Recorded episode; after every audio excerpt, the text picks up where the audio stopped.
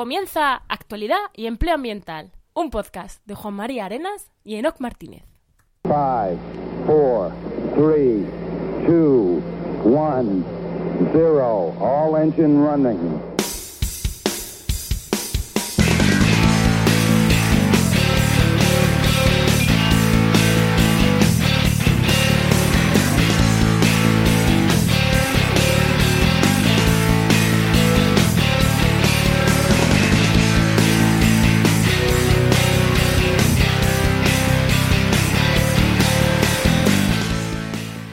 Bienvenidas a Actualidad y Empleo Ambiental.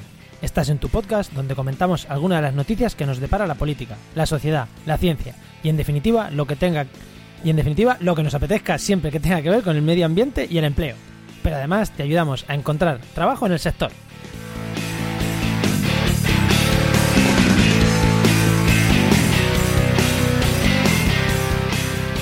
Buenas, soy Juan María Arenas, JM Arenas barra baja eco en Twitter y hoy vamos con el programa 16 del martes 11 de junio de 2019. Hoy nos acompañará Jorge Lozano, que es investigador, profesor, profesor de universidad y miembro de la ejecutiva de ECO, del Partido Verde Español, con el que abordaremos diferentes temas, pero antes y como siempre, al otro lado de la fibra, y si esto no falla, tenemos a Enoc Martínez. Buenas, Enoc. Hola Juan, ¿qué tal? ¿Cómo va? ¿Qué tal? ¿Qué tal? ¿Qué tal tu semana? Pues bueno, ya tengo nueva casa, ya puedo dar por finalizada la mudanza. ¡Uh! 15 días después, ¿no? Increíble, pero cierto. Y además estoy grabando desde la nueva casa, esto es una locura. Sí, sí, nuevo micro, nueva casa, ¿no? Que esto estamos, Sí, estamos sí, que lo... sí. Estamos a lo increíble. Y nada, pues una semana de locura con viajes, exámenes, nuevo curro. Hasta estoy rechazando trabajos porque es que no me da la vida, así que nada. Joder. Y nada, en la web, en la web, en la web tenemos un nuevo artículo que si Pues- queréis echaros un vistazo os va sobre másters, sobre qué hacer, si cómo elegir un determinado máster, qué hacerlo, no hacerlo, un poquito. Vale, pues mira, eh, habrá que echarle, habrá que hablar un día sobre él más en concreto. sí, sí, yo creo que otro día hablamos con él, hoy no, para no quitarle tiempo también al invitado, pero bueno, pues ¿Tú yo, esta semana, pues bueno, tuve la, la charla esta que os comenté la semana pasada en Endesa, de que les hablé de la importancia de reducir el consumo de plásticos dentro de, bueno, Endesa tiene un, un plan que se llama Plásticos Cero para quitar los plásticos de un solo uso de todas sus oficinas. Y, y han organizado una serie de charlas en toda España, en sus diferentes sedes. Y en la sede de Sevilla me invitaron a mí y les estuve dando un- una charla interesante sobre bueno, a mí me parece interesante sobre mm, por qué hay que reducir y no es suficiente con reciclar. Así que bueno, estuve preparando la charla y dando la charla. Y que y aparte también decir, bueno, también me entrevistaron en, en Onda Cero Sevilla, también para hablar de este tema de los plásticos, el Día del Medio Ambiente, o sea que para mí fue un día bastante provechoso. Completito. Sí, y además el mismo 5 o el 6 se ha publicado uno de los últimos artículos que me quedaban por publicar de mi época investigadora, eh, la última etapa que estuve en la Universidad Rey Juan Carlos, un artículo sobre costra biológica de hace casi un año que lo empezamos a mover. Eh, pero bueno, los tiempos de la ciencia son así y, ya está publicado, ya está, lo pondré también en el enlace sobre costa, costra biológica, líquenes y musgos y demás en taludes de carretera, que está bastante interesante y lo dejaré, pues si alguien quiere ver eso, para es ciencia pura, ¿eh? o sea, aquí que no esperen algo divulgativo sencillito de entender, que es ciencia. que esto le sonará a nuestro invitado, que le voy a ir dando paso, si te parece, ¿no? Venga. Tenemos al otro lado de la fibra también, y aunque hoy con ciertos problemas, porque ya sabéis la tecnología que cuando menos tiene que fallar falla, hoy lo tenemos vía sonido, pero yo no lo veo. O sea que sabemos que está ahí, nos habla y lo, y lo escuchamos, pero yo no lo veo. Pero bueno, los oyentes no van a notar diferencia porque el audio sí que es bueno. Hoy tenemos a Jorge Lozano, que ya he dicho es miembro de la Comisión Ejecutiva Federal de ECUO, que es el Partido Verde Español. Y aparte es investigador, es consultor ambiental y es profesor asociado de ecología de la Universidad Complutense. Buenas, Jorge. Hola, ¿qué tal? Muy buenas, ¿cómo estáis? Encantado de estar aquí con vosotros. ¿Qué, qué me he dejado de tu presentación? Que haces, que Eh, haces muchas no, cosas, así cuéntanos un poquito, ¿no? ¿A qué, a qué te dedicas? Luego ya entraremos en profundidad en toda la entrevista que, que vamos a hacer. Eh, pero bueno, cuéntanos un poquito eso. ¿Quién eres? ¿Quién eres y, y-? Bueno, sí, a, a nivel profesional, vamos, la verdad es que has hecho un resumen súper rápido y bueno. Nada, eh, pues eh, soy profesor de ecología en la Universidad Complutense, eh, efectivamente, y luego soy consultor ambiental y fundamentalmente también me dedico a la investigación científica. O sea, me dedico a... Enhorabuena, por cierto, por tu publicación. Los que nos dedicamos a esto sabemos lo que cuesta ¿eh? sacar una publicación científica en condiciones y, tiene mucho mérito, así que mi, enhorabuena. Y, me dedico a eso. Yo también intento publicar eh, estudios científicos varios, trabajo sobre todo con mamíferos y de vez en cuando también con aves. Y, luego, aparte de eso, pues como habías dicho, bueno, pues trato de echar una mano y hacer lo que puedo en, el partido político ECU, ¿no? que es efectivamente la filial en España del Partido Verde Europeo. Y luego, aparte de eso, pues me dedico a leer, a disfrutar del cine, a disfrutar de la buena comida y a esas cosas que tienen que ver con los placeres de la vida. ¿Y te queda tiempo para esas cosas? intento, lo intento. sí, sí. Pues, pues antes de pasar a la siguiente parte, simplemente para abrir boca a los oyentes, vamos a decir que con, que con Jorge vamos a hablar de eso, de los partidos verdes europeos y, en concreto de ECO en España, que creo que a nuestros oyentes eh, le puede interesar mucho qué pasa con, con los partidos verdes y alguna polémica ahí que ha habido, así que lo haremos después. Y también vamos a hablar de las cabras en, en, la sierra, ¿no? Que también ha habido problemática, problemas y, Jorge las conoce muy bien. Así que la Sierra de Madrid. Así que también vamos a hablar de, esos dos temas. Vamos a hablar con él en la parte de actualidad. Pero antes de llegar a la parte de actualidad, como siempre, ¿no? Vamos con la parte de. Vamos primero con la parte de empleo, ¿no? Venga, adelante.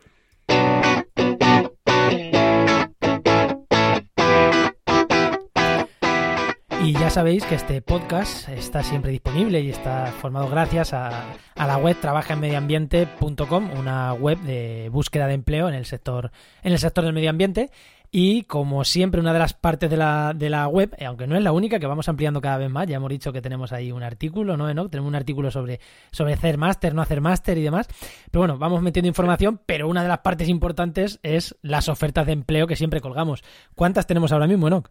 Pues mira, ahora mismo que lo he mirado justo antes de grabar, 169 me salían, entre ofertas de empleo público y ofertas de empleo privado, ¿vale? De todas, ya sabéis que las revisamos al menos una vez a la semana y podéis entrar a todas, hasta la última de la página, no sé si 8 o 9, a esa también está activa. Así que no, no os creáis que porque estén en la última página, no, también vale. Bueno, y puedes usar el buscador que es más rápido que estar revisándote oferta a oferta. Pero muchísimo mejor. si no tienes trabajo, puedes revisártelas todas una a una. Y nada, de empleo público no ha habido gran cosa. Tenemos varias convocatorias. Hay unas de, en la Universidad de Girona y Barcelona para profesores, eh, técnicos de medio ambiente, Ayuntamiento de Valdepeñas y en Ayuntamiento de Subirats y poca cosilla más, la verdad. Y de empleo público y privado, yo creo que esta semana más o menos es lo que, lo que hemos tenido. Bueno, Jorge, tú de empleo, eh, porque al final te vamos a preguntar, ya te hemos dicho que, que, en el programa se puede hablar de todas las secciones abiertamente, o sea que aunque te, tenemos para una parte en concreto, aquí la gracia es que, que, nos que comentes con nosotros todo. ¿Cómo lo ve un investigador? El mundo del empleo en España, ¿está la cosa mejorándose como investigador? Como... O sea, ¿es más fácil volver a España? ¿Sigue siendo igual de chungo que era hace 3, 4, 5 años? Tú que creo que has sido un retornado hace poco. Sí, la verdad es que sí, hace dos años eh, volví de Alemania, donde estuve un añito, y antes de eso incluso estuve también en Ecuador, estuve también otro año trabajando allí con una beca del gobierno, y puf, la verdad es que no sabía muy bien qué decirte. ¿eh? Yo creo que las cosas muy bien, muy bien, muy bien no están tampoco como para verse. Posiblemente estén un poquito mejor que antes, pero un poquito mejor. Eh, es, es, muy complicado. El problema es que en España eh, no hay casi fuentes de financiación para los proyectos científicos. las universidades apenas sacan plazas de calidad o, o de puestos permanentes. Em, y el tema medioambiental en España, pues bueno, vosotros seguro que lo sabéis mucho mejor que yo si seguís un poco el tema y pues, tenéis una web de empleo y tal, bueno, pues ya lo, ya lo veis. Eh, está mucho peor de lo que debería estar, ¿no? Sobre todo por la importancia que tiene el medio ambiente. Luego en países como en Alemania es que es facilísimo en realidad trabajar en medio ambiente. En España está la cosa muy complicada, la verdad. Oye, y Juan, eh, perdón, Jorge, eh, ¿Cómo hiciste tú? Eh, ¿Qué estudiaste? ¿Te metiste ya directamente por investigación? Luego el tema de consultoría, mm, ¿te metiste porque no encontrabas otra cosa? ¿Cómo, ¿Qué idea tenías? ¿Cómo, ¿Cómo te salió a ti? Pues la verdad es que fue un poco. Mm, bueno, yo estudié, soy doctor en ciencias biológicas, estudié biología. Nada más terminar la carrera, pues me empezaron a salir trabajitos de consultoría. Trabajaba con un, con un consultor de minería eh, de cielo abierto y entonces ya ahí empecé a hacer trabajitos, pero al mismo tiempo pues trabajaba como educador ambiental, que siempre me ha gustado bastante, eh, y, poco a poco, bueno, me, yo siempre me había querido dedicar a la docencia y a la investigación, entonces inicié también los cursos de doctorado al mismo tiempo que hacía otras cosas. O sea, era, he sido un poco multi, multiempleado, ¿no? En Así, tipo freelance y tal, lo que iba saliendo poco a poco fui, luego fijaos, eh, fui, me presenté de profesor de secundaria en un colegio, en una cooperativa de secundaria, ¿no? De ciencias naturales y tal, y al mismo tiempo que iba haciendo la tesis. Eh, yo hice la tesis sin beca, por tanto, o sea, ya trabajando, ¿no? Una cosa un poco... sí. dediqué un poquito más de tiempo de lo normal para terminar la tesis, porque bueno, es que la verdad es que hacer todo a la vez es un poco complicado. Entonces, no, eh, he seguido una vía un poco heterodoxa, la verdad. Yo creo que un biólogo en España tiene que moverse mucho, tiene que hacer muchas cosas a la vez. Eh, en fin, eh, a mí me ha salido medio bien, aunque estoy intentando mejorar todavía, pero, pero vaya, no lo sé. La verdad es que me dijeron en la universidad que ser biólogo o ambientólogo, por ejemplo, seguramente también, es casi más una forma de vida que una profesión, ¿no? Así que esas estoy. Sí, creo que nos suena lo de ser multitax, ¿no? De multi, multiempleado, creo que nos suena, nos suena todo. Y lo de ser biólogo que hace muchas cosas, a mí personalmente me suena también de algo, no sé. Tengo a alguien muy cercano. supongo, supongo. y luego después de leer la tesis, eh, trabajé, no, antes de leer la tesis, de hecho, trabajé tres años en Seover Life y luego ya me doctoré, tuve la suerte de sacar una placita en la autónoma, eh, pero después estuve saltando de una universidad a otra, proyectos de investigación y tal, hasta que ya me fui al, al extranjero porque veía que aquí era imposible continuar, ¿no? Durante todo el periodo esto de la crisis, luego volví, me fui otra vez, volví, en fin, de, de acá para acá. La vida de científico, ¿no? La vida que muchos, por desgracia, hemos dejado un poquito la ciencia por la ciencia de investigación formal, ¿no? no por, por eso, por no estar de aquí para allá un año tras año, año tras año. Y en esa estamos. Eh, pues yo creo que no, eh, ya hemos contado un poquito la experiencia profesional de nuestro invitado. ¿Nos vamos con los oyentes? Venga, vamos con oyentes.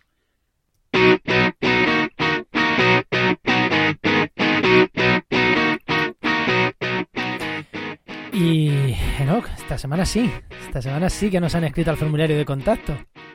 Sí, además, escrito un montón. revisando, revisando, hemos visto que teníamos como 5, 6, 7 comentarios en el formulario de contacto, que algunos no son para, para contar porque son para otras cosas, pero joder, de no tener nada, es que teníamos el, un mes sin recibir nada y en menos de una semana hemos recibido como 6, 7 formularios de contacto, o sea que muy bien. Y algunos, pues son para que los podemos comentar aquí, porque creo que pueden tener interés no solo para esa persona que le hemos contestado, sino para, para el público. Cuéntanos esos dos comentarios rápidos. Vale, dos comentarios rápidos. Simplemente teníamos, eh, bueno, un comentario que no es la primera vez que nos llega y estos dos comentarios no, no es la primera vez que nos llegan.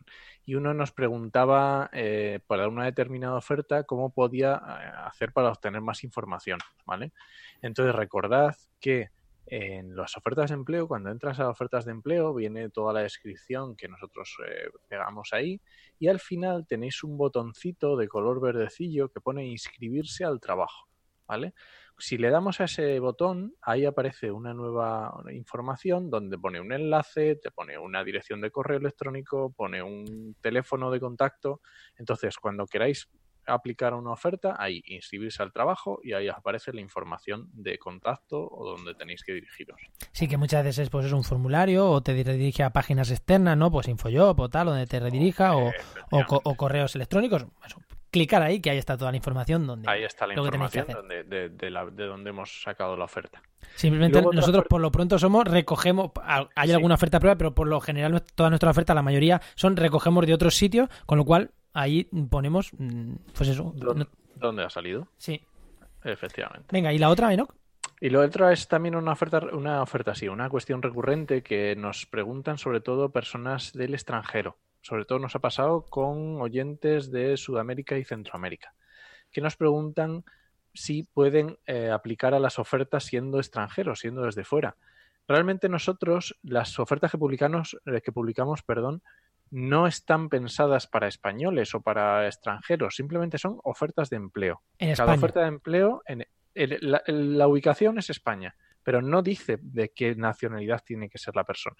¿Vale? Entonces, eh, depende de las circunstancias de cada oferta, de cada empresa, de lo que busque. Entonces, yo lo que si estáis escuchándonos desde fuera y queréis aplicar a las ofertas o queréis informaros, adelante, o sea, sin ningún problema. Y luego también me preguntaban la semana pasada también eh, cómo hacer, si me preguntaban más información, si hay qué papeles, qué tal. Y yo aquí os diría que contactéis con personas de vuestro país que estén aquí ya en España. Entonces, para esto funcionan muy bien los grupos de Facebook.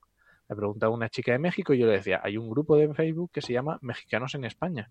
Pues búscate el grupo y pregúnteles a ellos porque mejor que ellos no lo van a saber. Entonces, Sí, sí, nosotros Enoch, sobre todo Enoch, que nuestro experto, el experto en estos temas, puede saber algo, pero claro, eh, quien lo va a saber es pues quien ha tenido esa problemática. Es que al final. Efectivamente. Y son problemáticas muy específicas de, de, personas concretas y que ahí nosotros poco podemos hacer. Pero vamos, en principio las ofertas no son para una nacionalidad, simplemente es que son aquí, en España. Pues. Y bueno, yo creo que esas dos eh, está muy bien. Pues yo creo que por, mm, pasamos, ¿no? Con, con, oyentes, es lo que tenemos, así que yo creo que pasamos ya a actualidad, ¿no? Venga, vamos allá, vamos con Jorge. Porque Jorge, espera, antes de pasar, tú el podcast no lo conocías, ¿no? Eh, el nuestro, el nuestro. Creo, creo que no, todavía no, pero, pero va a ser famoso. Yo os digo yo que eso va a ser famoso. Sí, yo, yo creo, esa es la idea, esa es la idea hoy. No, pero es verdad que siempre preguntamos a los oyentes si, si nos habían escuchado o no, y a los invitados. Y más o menos tenemos un ratio de mitad-mitad, más o menos. No está mal, no está mal. No, no está mal, no está mal, no, no. No, no. Y de hecho hay gente que, por ejemplo, la semana pasada fue la ella misma la que nos dijo de que, te lo recomiendo, ¿eh? Es sobre movimientos transfronterizos de plásticos. Te lo recomiendo que te lo escuches. A partir del minuto 21, en la semana pasada. Jorge, ese espectacular. O sea que te lo recomiendo. Te lo apunto. Pues, pues vamos con, con actualidad y ya vamos con, con, con las entrevistas, Jorge. Venga, vamos para adelante. Si quieres patrocinar este podcast o escuchar tu anuncio aquí, ponte en contacto conmigo en www.jmarenas.com barra contacto.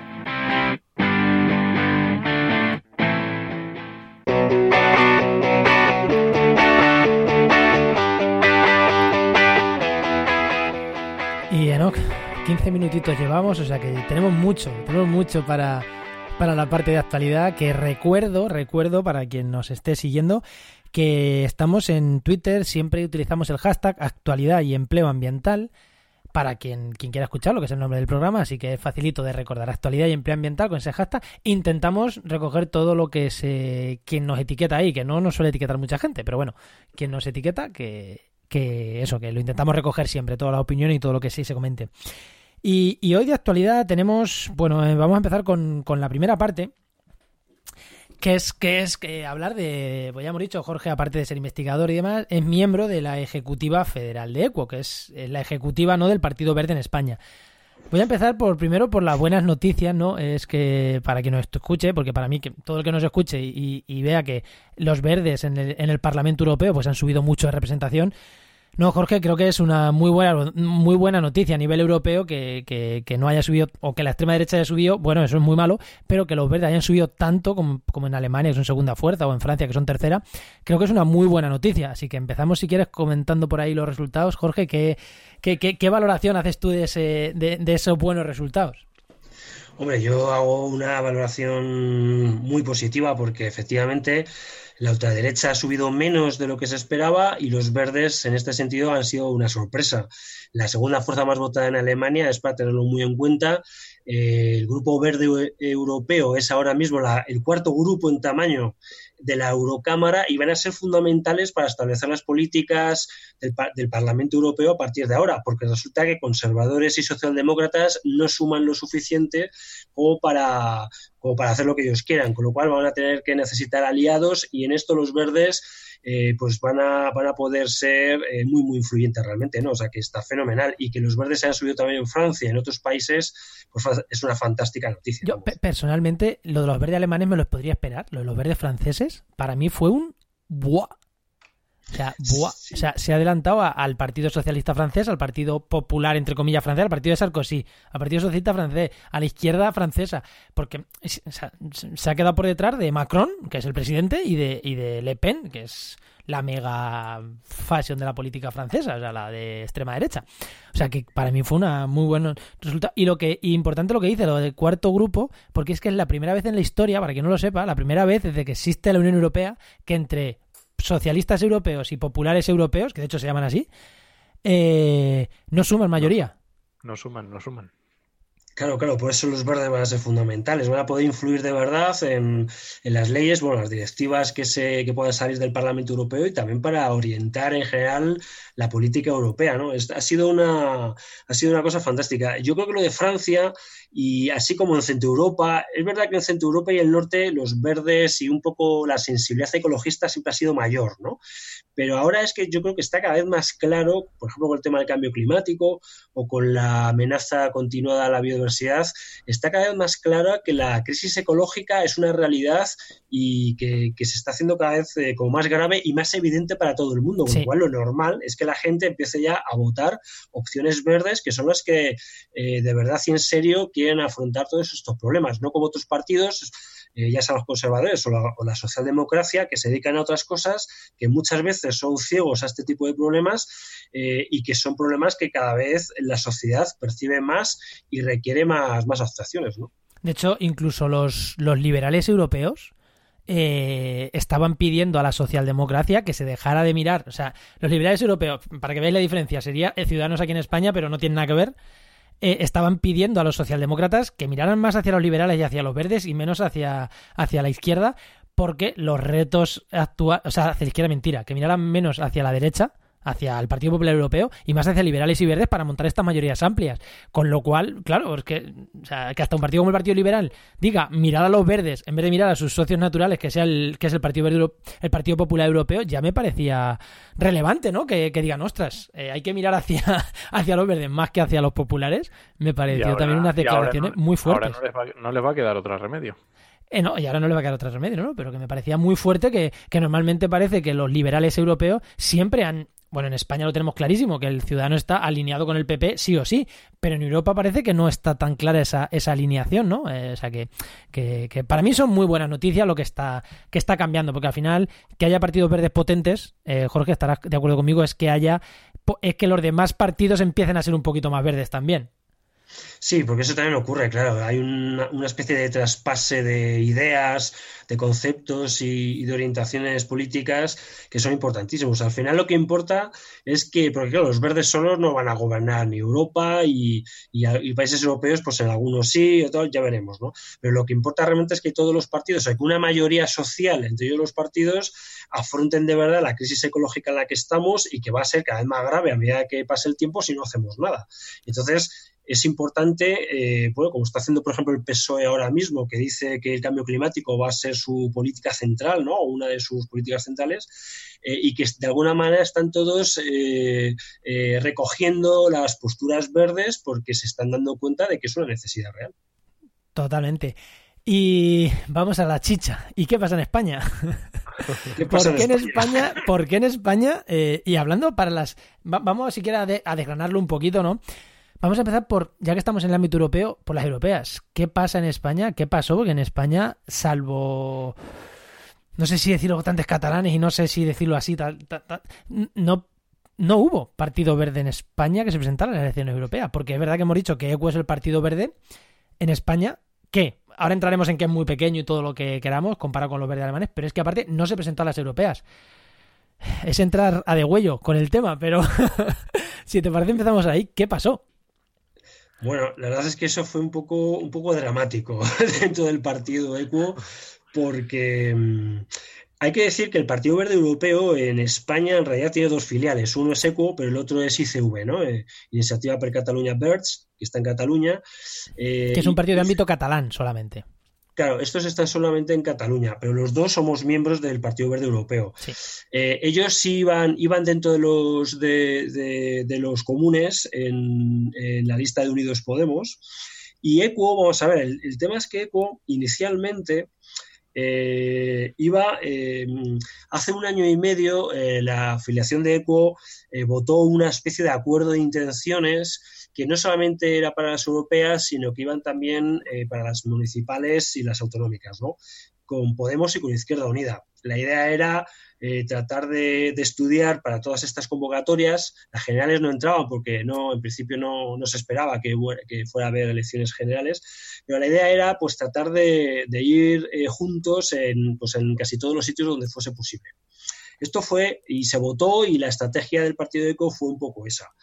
Pero a medida que fue transcurriendo el tiempo y a medida que iban avanzando las negociaciones, bueno, avanzando su decir, eh, se empezó a decir que, o sea, se empezó a ver que esto no marchaba bien, no marchaba bien. Eh, la verdad es que eh, ha sido una experiencia un poquito agredulce el trato que hemos tenido con Podemos, incluso con Izquierda Unida, pero, pero la cuestión es que en las europeas terminó habiendo una división interna en el partido que se que se reflejó en la propia ejecutiva. Y, bueno, yo creo que por una serie de malentendidos y por una serie de, bueno, pues de, criterios diferentes, eh, se terminó registrando lo que pasó de verdad, o sea, desde el punto de vista operativo, es que se terminaron registrando la Junta Electoral Central dos coaliciones diferentes, ECU eh, supuestamente en una coalición con Unidos Podemos y al mismo tiempo en una coalición con, con Compromís, ¿no? fundamentalmente, y otros partidos como MES, eh, la Junta Aragonesista, etcétera. Se llama Compromiso por Europa. para, que, para que no lo sepa, eh, esa coalición era la que antigua, hace cinco años ECO estaba en el Parlamento Europeo, el diputado Florent Marsellesi, en esa coalición, en una coalición con Compromís, con la Junta, con MES, o sea, que eran ECO estaba trabajando ya en esa coalición. Lo que pasa es que ahora se iba a ir con. o sea, se firmaron esa, o sea, mantener esa, por, o sea, no sé si mantener, ¿no? Pero era como más o menos firmar una similar a la que se habían firmado hacía cinco años o ir con Podemos, ¿no? Eran las dos opciones. Claro, efectivamente, para mucha gente en ECO, de hecho, era casi casi la continuidad natural, porque, porque Compromís, eh, aparte de que Compromís está formado por Bert's ECO, que de alguna manera ECO formamos parte de Compromís. De alguna manera no, ECO forma parte de Compromís, es una de las tres patas de Compromís. Entonces, claro, efectivamente, eh, ya estábamos en el Parlamento Europeo con Primavera Europea y bueno, sería como una reedición de Primavera Europea que ahora se llamaría Compromiso por Europa. ¿no? Se, venía alguna fuerza más, en Marea entraba y, un eh, algún partido canario también entraba y bueno, la verdad es que no estaba mal, pero había gente por culpa de este acuerdo marco que se firmó con Podemos y con Izquierda Unida, hubo ahí unas, eh, bueno, pues una serie de discusiones, de debates y tal, y, yo creo que fue la, confusión principal. La Junta Electoral Central, cuando en el momento en que ve que un partido no se aclara muy bien y bueno, y ve que hay registradas coaliciones, pregunta que cuál es la que vale de verdad y si no ve una respuesta clara, pues lo que hace es tirar por la, por, la, vía del medio, ¿no? Es decir, pues eh, lo que hizo fue quitar a ECO de las dos coaliciones y fuera, y ya está. Entonces esta es la razón por la cual ECO se quedó fuera de las elecciones europeas. Pero no hubo tiempo, o sea, las reclamaciones y demás, que claro, la división, la división interna de la Ejecutiva fue la que forzó, ¿no? El... Pero, y, y a todo esto, la militancia que votó Claro, la, aquí una cosa importante es o no, no votó nada, que creo que sí, ¿no? Hubo una votación en la militancia. Claro, por supuesto, ¿no? En ECU, bueno, en ese sentido, en el tema de participación y de consultas, creo que somos, yo creo que somos el partido que más consultas hace y que más eh, favorece la participación. Claro, todos los acuerdos electorales tienen que pasar por la afiliación. Eh, así se ha hecho y se hizo con, todas las convocatorias anteriores. Y, y, la idea era que, la, que el acuerdo electoral con quien fuese fuera ratificado o no por la afiliación. El problema es que algunos, algunas personas de la Ejecutiva pensó que la votación de hace un año y medio ya valía o era suficiente para registrar el acuerdo con Unidos Podemos. Mientras otra gente pensábamos que no, yo entre ellos, por ejemplo, y que el acuerdo con Unidos Podemos se tenía, se tenía que, eh, que presentar a la afiliación, que la afiliación pensara y votara, junto con otro posible, otros posibles acuerdos, entre ellos el de compromiso por Europa, que también fue sometido a la, afiliación. Se sometieron a votación los dos acuerdos y la afiliación terminó votando en un 75% a favor de compromiso por Europa. Porque el acuerdo de Unidos Podemos, la verdad y sinceramente, era muy malo. Todo hay que decirlo. O sea, era mucho mejor el de compromiso por Europa eh, en mi opinión, era el más natural, además, es decir, era la continuación del espacio en el que ya estábamos. Sí Dime, dime. No, no, es que además, eh, para que no lo sepa también, los verdes a nivel europeo están en el mismo, o sea, se tradicionalmente están en el mismo grupo, se alían, ¿no? Con, con los partidos rollo eh, Compromís, con estos partidos regionalistas eh, de izquierda, ver, un poquito verdes, tal. O sea, que es que en Europa la coalición natural también es esa, con lo cual es que era reproducir lo que pasa en Europa en España. Claro, efectivamente, efectivamente. Sí, el, un diputado, bueno, lo pensás, por ejemplo, es verdad que algún diputado de, de, la, de Unidos Podemos, el eh, Ernst Urtasun, por ejemplo, seguramente irá después al Grupo Verde, el Grupo Parlamentario Verde. Sí, qué bueno que es. Pero esto, por ejemplo, en el acuerdo con, con ECO no estaba así. Eh, y, de hecho, además, el candidato eh, que nos proponían de ECO pues estaba muy atrás en la lista. Es decir, luego tampoco había acuerdo económico, todo lo que tenía que ver con la visibilidad era, era, muy, era muy pobre, ¿no? Realmente era un acuerdo.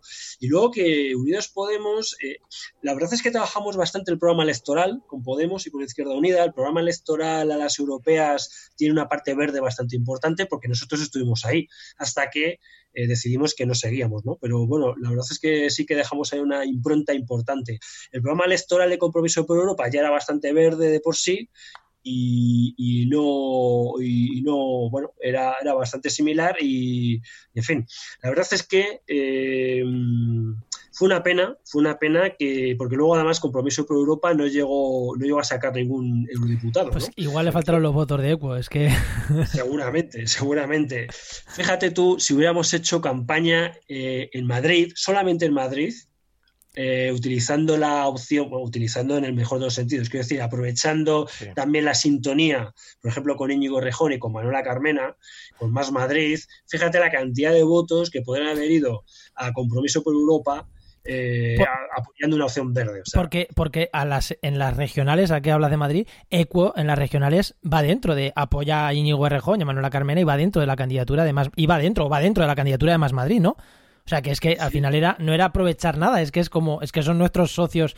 Mm, es como que Equo podía decir, son nuestros socios en Madrid, es que no. Es que no era aprovechar nada, es que es como son los que son. Y ya que estás haciendo campaña para más Madrid, haces para compromiso por Europa. Hombre, yo creo que con eso hubiera salido, ¿eh? Porque se quedó muy cerquita. Yo creo que sí, yo creo que hubiera salido, además hubiera sido bastante bonito, la verdad. Pero bueno. Y, a mí, después de, o sea, me, entiendo toda la problemática y todo lo que pasó, lo que no me acaba de entrar en la cabeza, ¿cómo es posible que alguien no dijera, vale, pues hay que quitar una de las candidaturas y venga? O sea, ¿sabes lo que quiero decir? Eh, viendo el posible marrón que iba a haber, que es que no se iba, no, no iba a entrar ECO en las europeas, ¿cómo es que nadie dio el paso?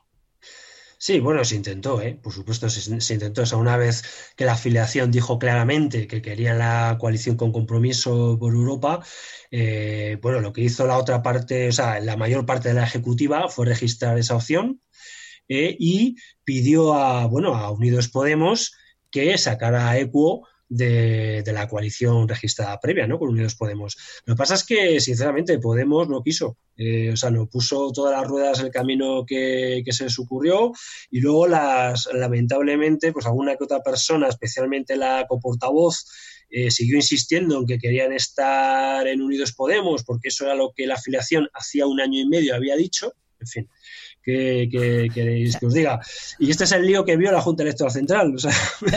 O sea, eh, de verdad que una, de verdad que una decisión a un mes de las elecciones es menos importante que una hacia año y medio de las elecciones.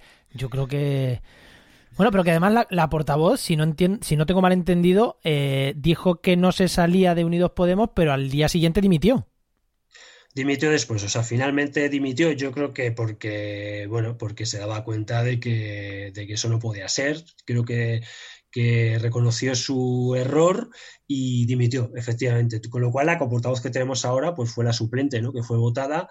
Y luego, bueno, pues eh, luego ayer, bueno, ayer no, el, este pasado sábado tuvimos una mesa federal. No puedes decir ayer, que estamos grabando el lunes. Aunque esto sale un martes, estamos grabando un lunes. El sábado pasado. Eso es, eso es.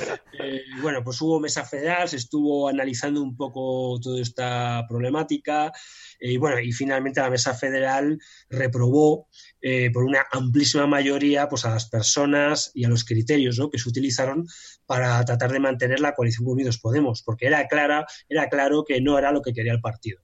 O sea que, bueno, y, seguramente, seguramente vaya a haber más responsabilidades, ¿eh? porque, porque este tema no está totalmente cerrado. Eso te iba a decir, y esas personas están en su casa, ¿no? Pues no, porque tenemos una, normativa un tanto extraña en el partido ECO. Hemos querido ser muy buenos en ECO, somos muy guays, y entonces eh, nuestro régimen sancionador es muy laxo.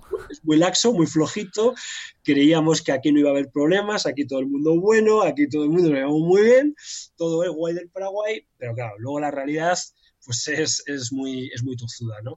Entonces ha sido muy difícil realmente con las normas que tenemos ahora, eh, pues haber actuado de forma rápida y ágil y, de haber sancionado rápidamente a unas personas que no se comportaron según la voluntad de la afiliación. Esto es una cosa que vamos a empezar a reflexionar a partir de ahora y es muy probable que cambiemos la normativa e incluso seguramente los estatutos.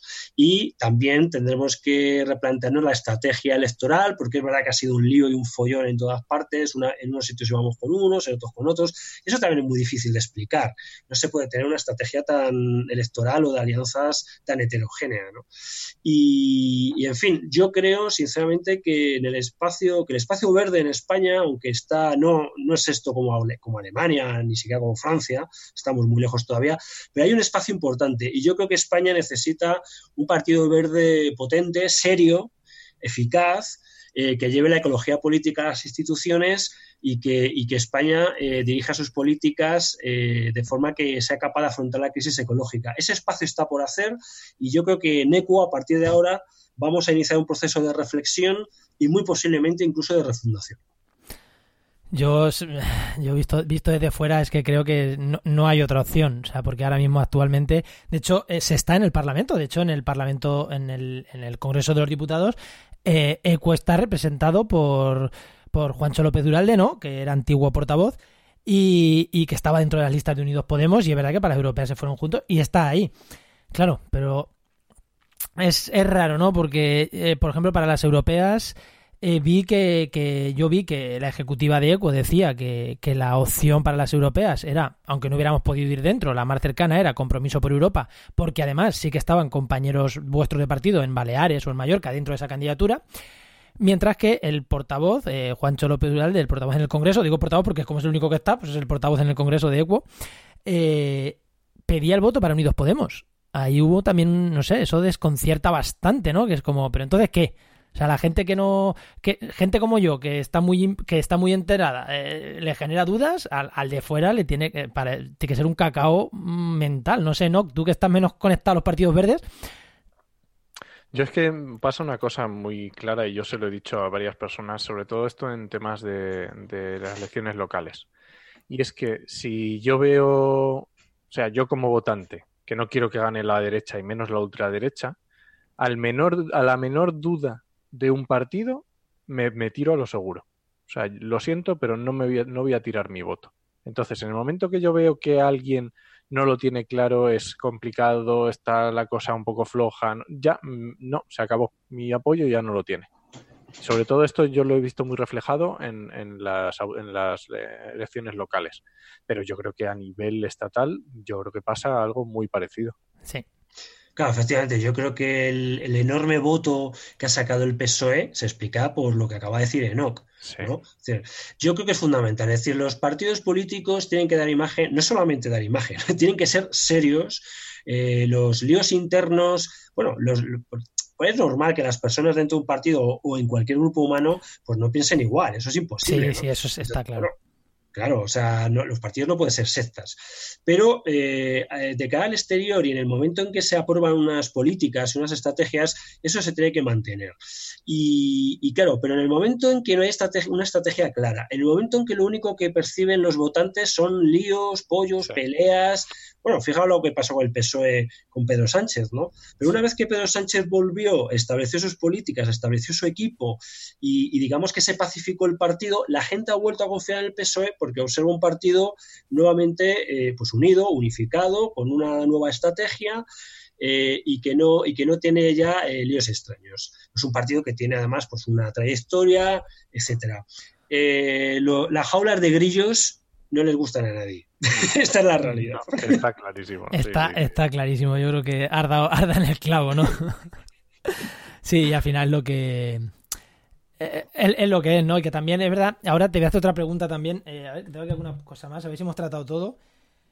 Eh, sí, a la hora que, tal, sí. Mm, bueno, una cosa que quería decir, ¿no? Que Equo, eh, bueno, quería decir, que te quería preguntar cuándo nació Equo, qué historia tiene, porque claro, estamos hablando, pero no es lo mismo que sea un partido de hace dos años, de hace ocho, de hace quince.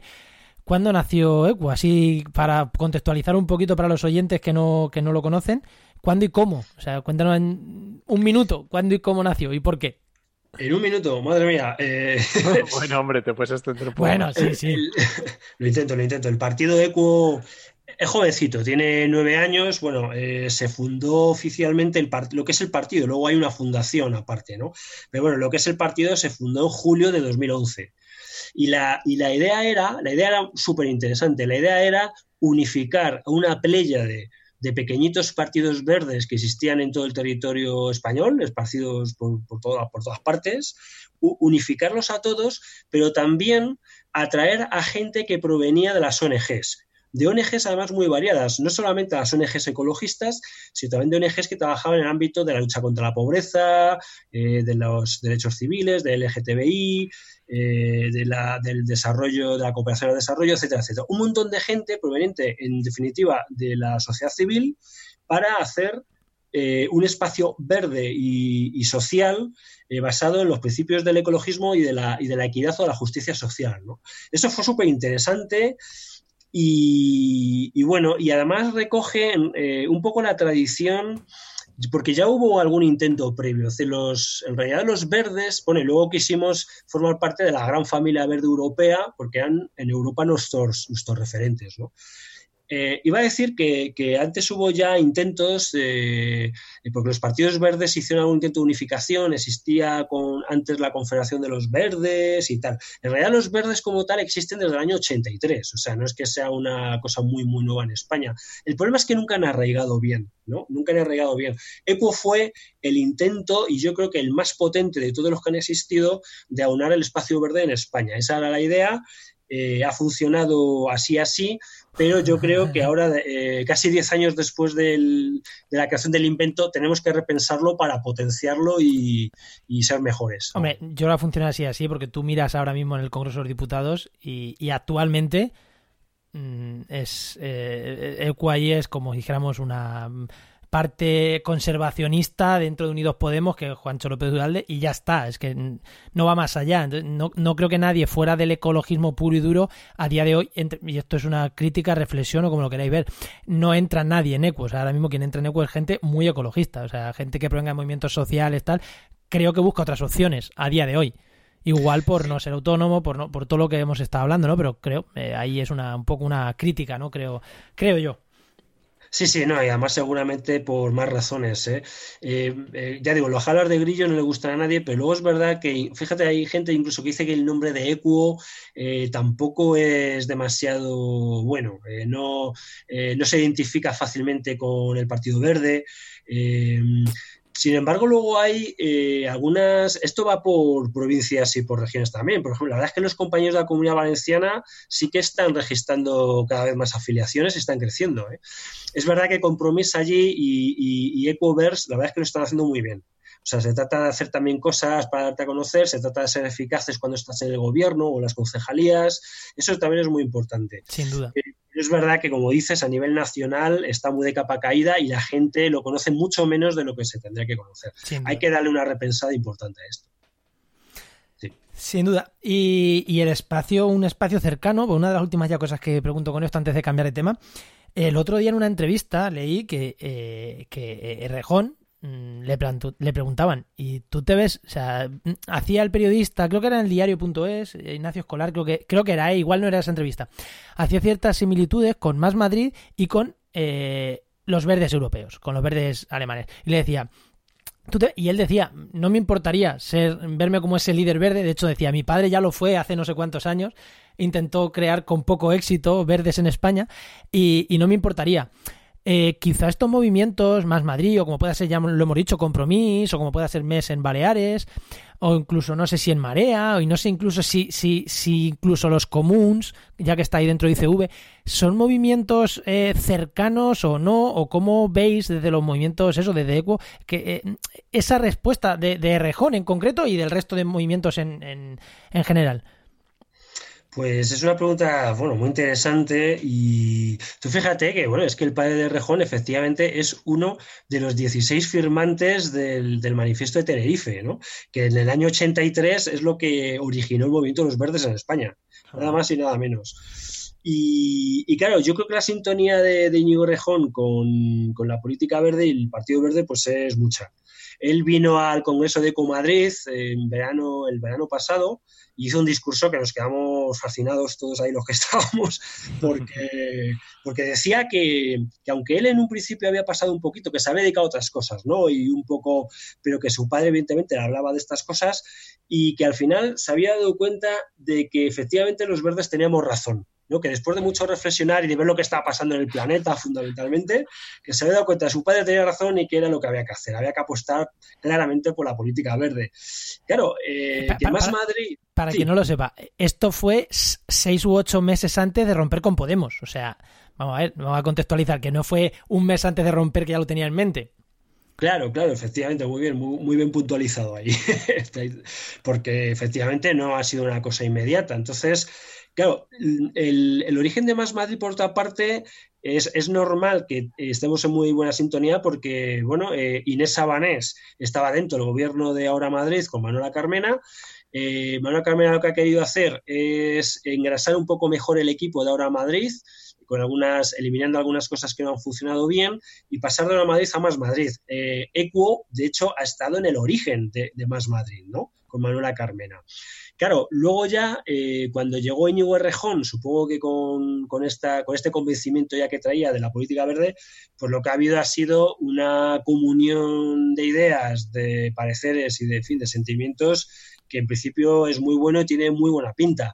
También digo que está todo por hacer.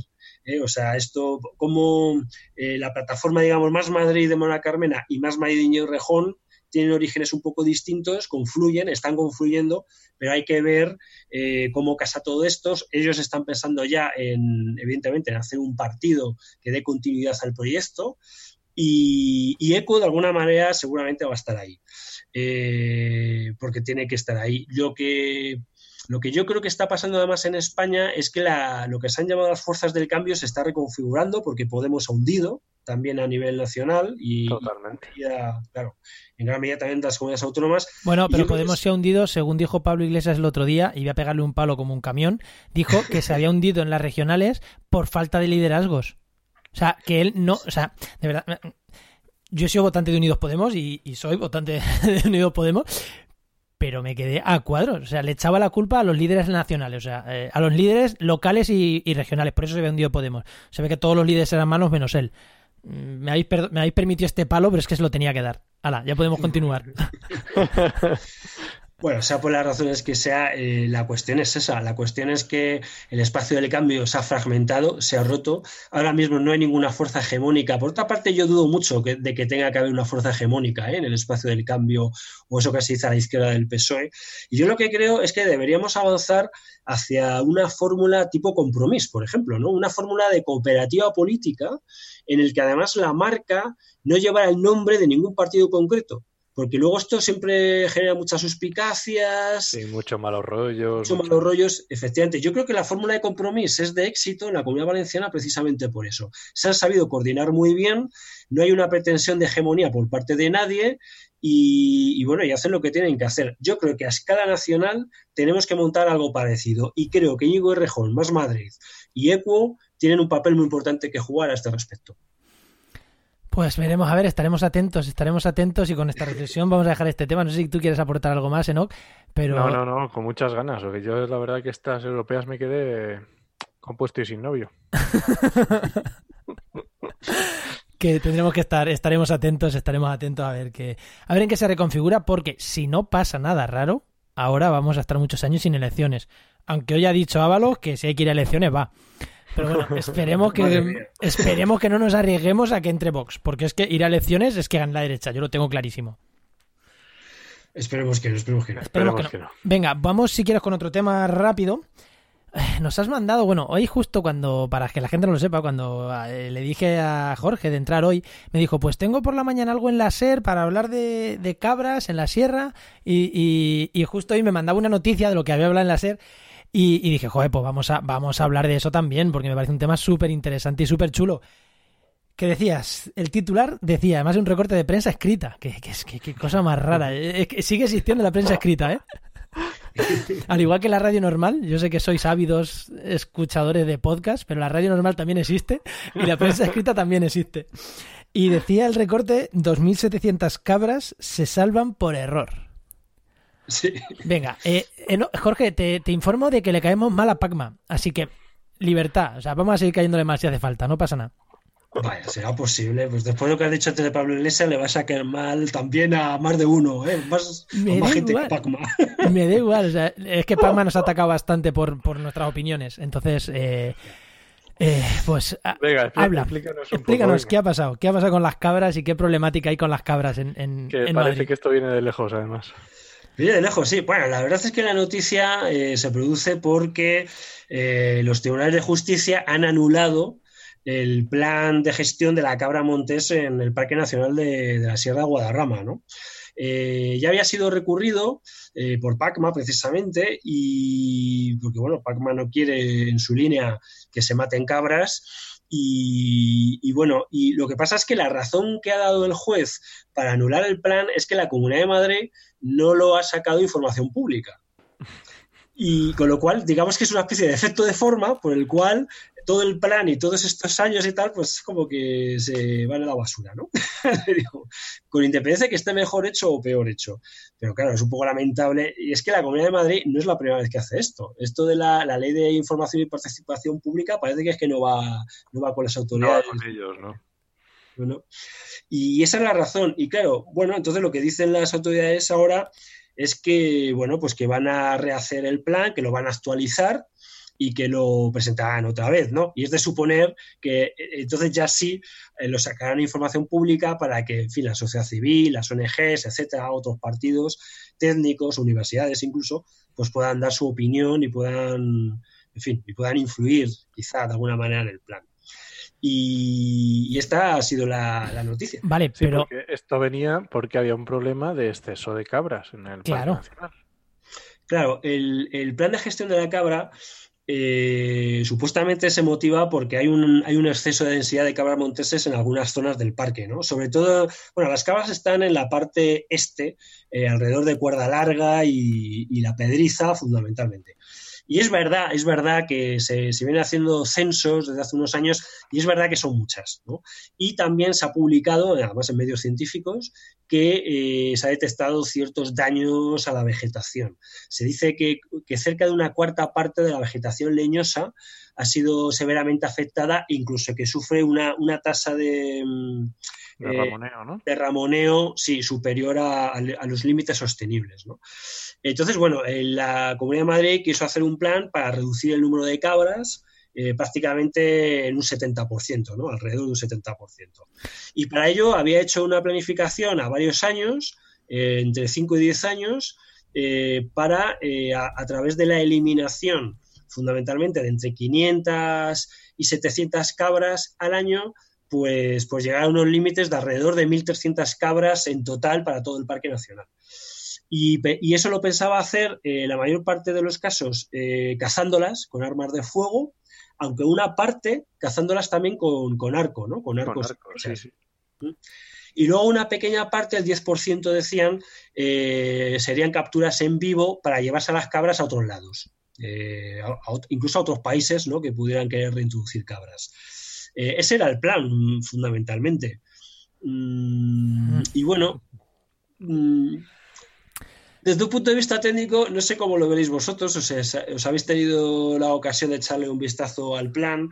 Hay cosas un poco extrañas, porque en la vertiente segoviana es verdad que hay unas pequeñas cabras por ahí, pero el plan dice una cosa así un poco extraña. Dice, bueno, y aquí, aunque hay pocas cabras, pues se, puede permitir una extracción, eh, una, como dicen, una extracción simbólica de un macho y una hembra.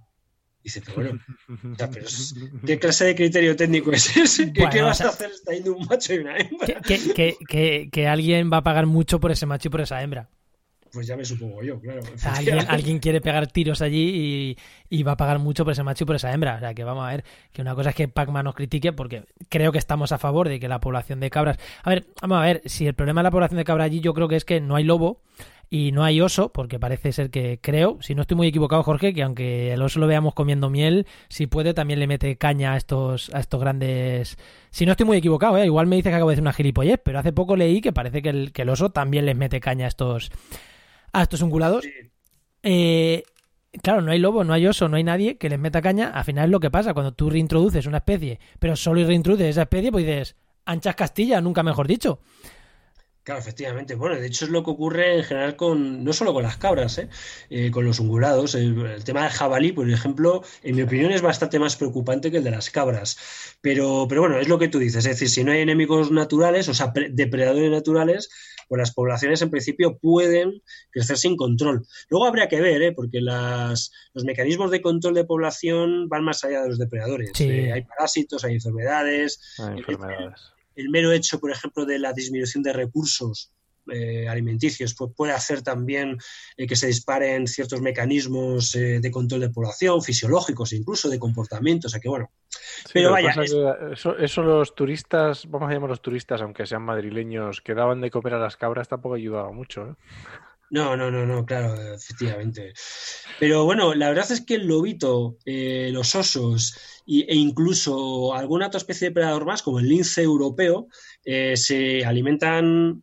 Eh, el caso, los osos menos, eh, pero sí que pueden, pero sobre todo los lobos y los linces europeos se alimentan muy habitualmente de ungulados y podrían ser un factor muy importante para, controlar la, población de cabras. Pero no solo que se alimenten, porque si tú tienes un oso metido entre el monte, la cabra va a decir yo ahí no entro a comer.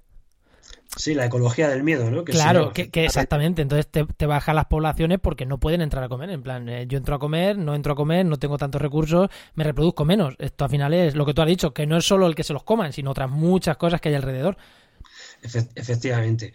Pero vamos, yo lo que plantearía en un principio, eh, aparte de que me parece que, habría que reintroducir depredadores naturales para reequilibrar, digamos, el, el ecosistema, ¿no?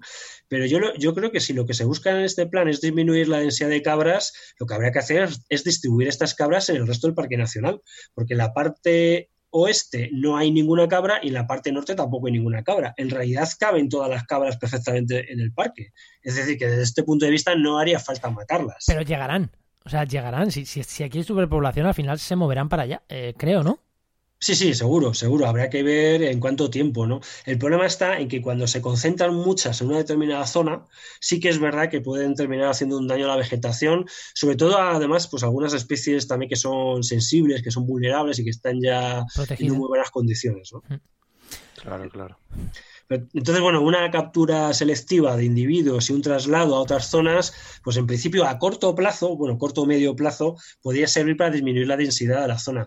Y luego, claro, luego ya pensándome a largo plazo, pues yo creo que sí, habría que reestructurar las comunidades naturales, eh, metiendo lobos, metiendo depredadores, que además de controlar cablas, controlen jabalí, que la ecología del miedo de la que tan efectivamente, vamos, que tan correctamente has comentado funcione también, y de tal manera que la sociedad humana no tenga que intervenir tanto y tan continuamente sobre las poblaciones naturales. porque esto es, absurdo. Es que, es que mola, a la gente le mola pegar tiros, entonces al final... Eh, eh, claro, es que sí, es que al final eh, el PP va a hacer una ley para, que sus cazadores y sus ricos que les mola pagar por pegar tiros, pues puedan hacerlo. Y fíjate que yo te digo, dale a, a Pacma porque yo soy muy crítico siempre. O sea, yo, soy partidario de que cuando hay que cuando hay que pegar tiros por control de población, hay que pegar tiros, mm, sea en cotorras en Sevilla o sea en cabras en el Guadarrama. Pero te he dicho, dale si quieres abiertamente, porque yo, sin conocer mucho, para mí es una solución. Es que Sí, yo, yo creo, a ver, yo creo que yo creo que también, es decir, cuando algo es necesario, es necesario, ¿no? O sea, yo creo, bueno, Pacma, eh, cuando se llevaron las el Ayuntamiento de Madrid se, llevó las carpas de la, del lago de la Casa de Campo, protestó mucho porque eran, claro, la, ¿cómo van a matar 30.000 carpas? Pero el Ayuntamiento de Madrid hizo una, un llamamiento a Pacma y les dijo, les dijo, de acuerdo, eh, díganme ustedes qué hacemos con las 30.000 carpas. Efectivamente. Pero Pacma no fue capaz de dar ninguna solución. Entonces, claro, no vale simplemente con decir que no se pueden matar a los animales, ¿no? Hay que dar soluciones técnicas factibles. Yo creo que la tema de las cabras, si no es necesario matarlas, pues vale, no se las mata, Mejor, pero, pero oye, si se llega a una situación que es necesario, igual que con el tema del jabalí o con las carpas o con lo que sea, pues si es necesario, es necesario. No podemos eh, plantear soluciones que en la práctica son inútiles, porque no arreglan ningún problema. Totalmente de acuerdo. Pues yo creo que dejamos aquí, hemos tratado temas creo que súper interesantes, creo que por horario lo vamos a dejar aquí, vamos a seguir con el programa y ahora ya te, te, ya nos despedimos, vamos con la siguiente sección, que es súper rápida, Jorge, y, ya después ya cerramos el programa. Venga, no, si no, eh, cerramos, que no, no te he consultado. Venga, pues vamos con la siguiente sección.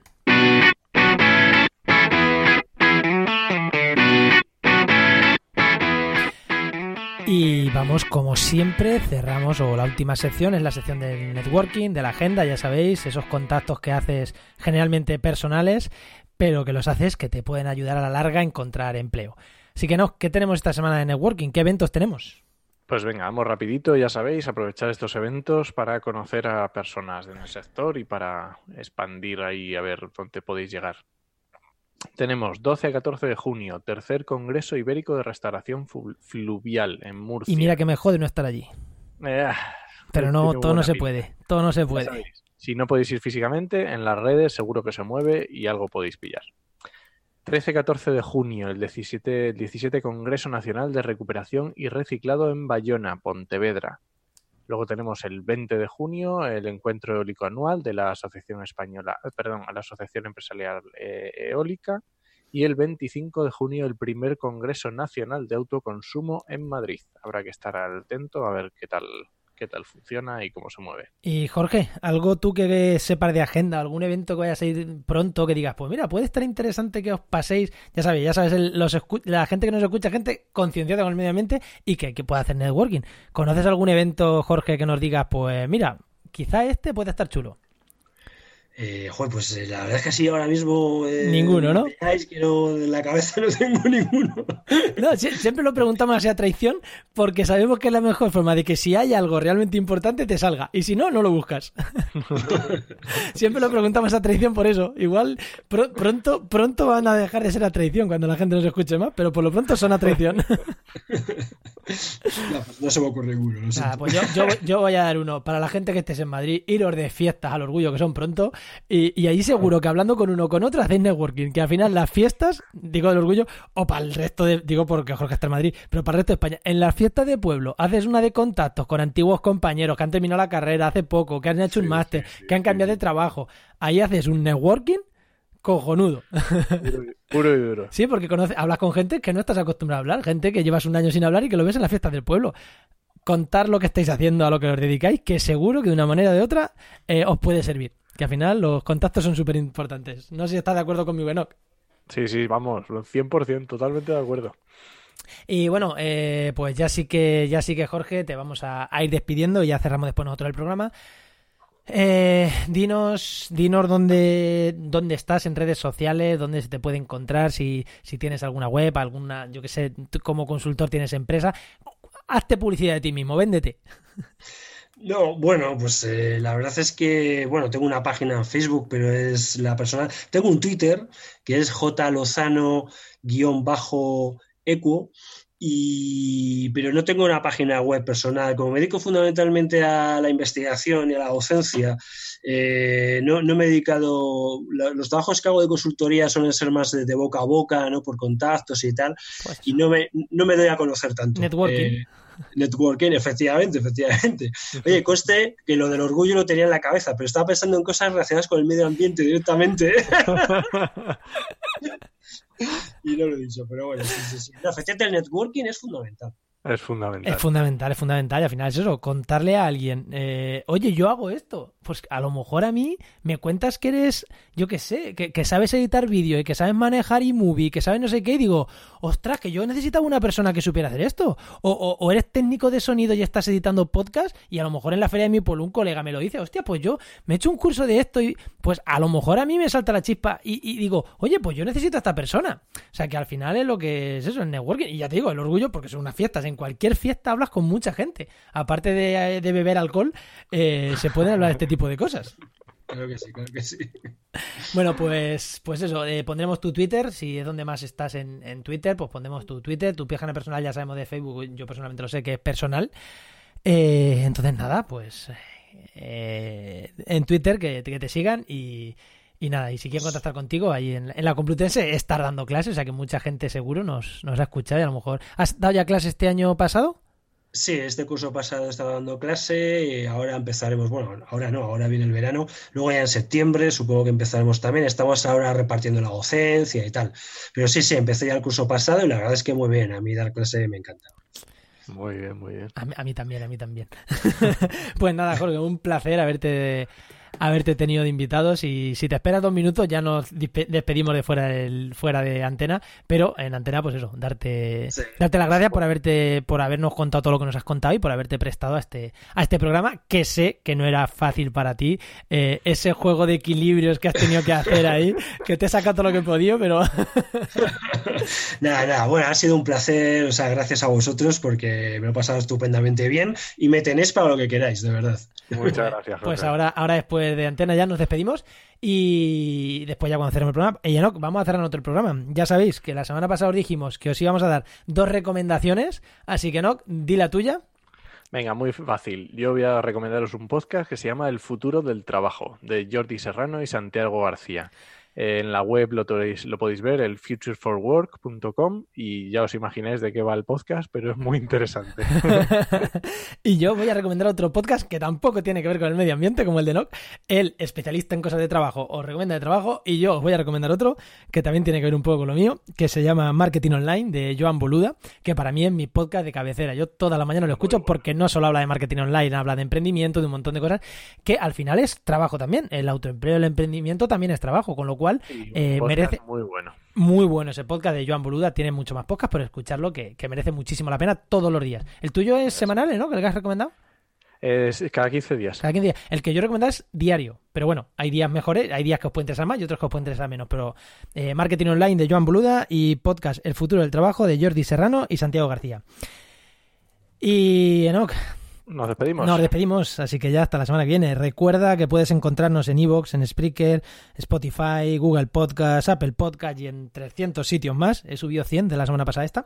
300 sitios más. Búscanos y suscríbete que es gratis. Eh, os esperamos el martes que viene en actualidad y empleo ambiental y durante toda la semana en trabajenmedioambiente.com y en nuestras redes sociales. Nos escuchamos. Adiós.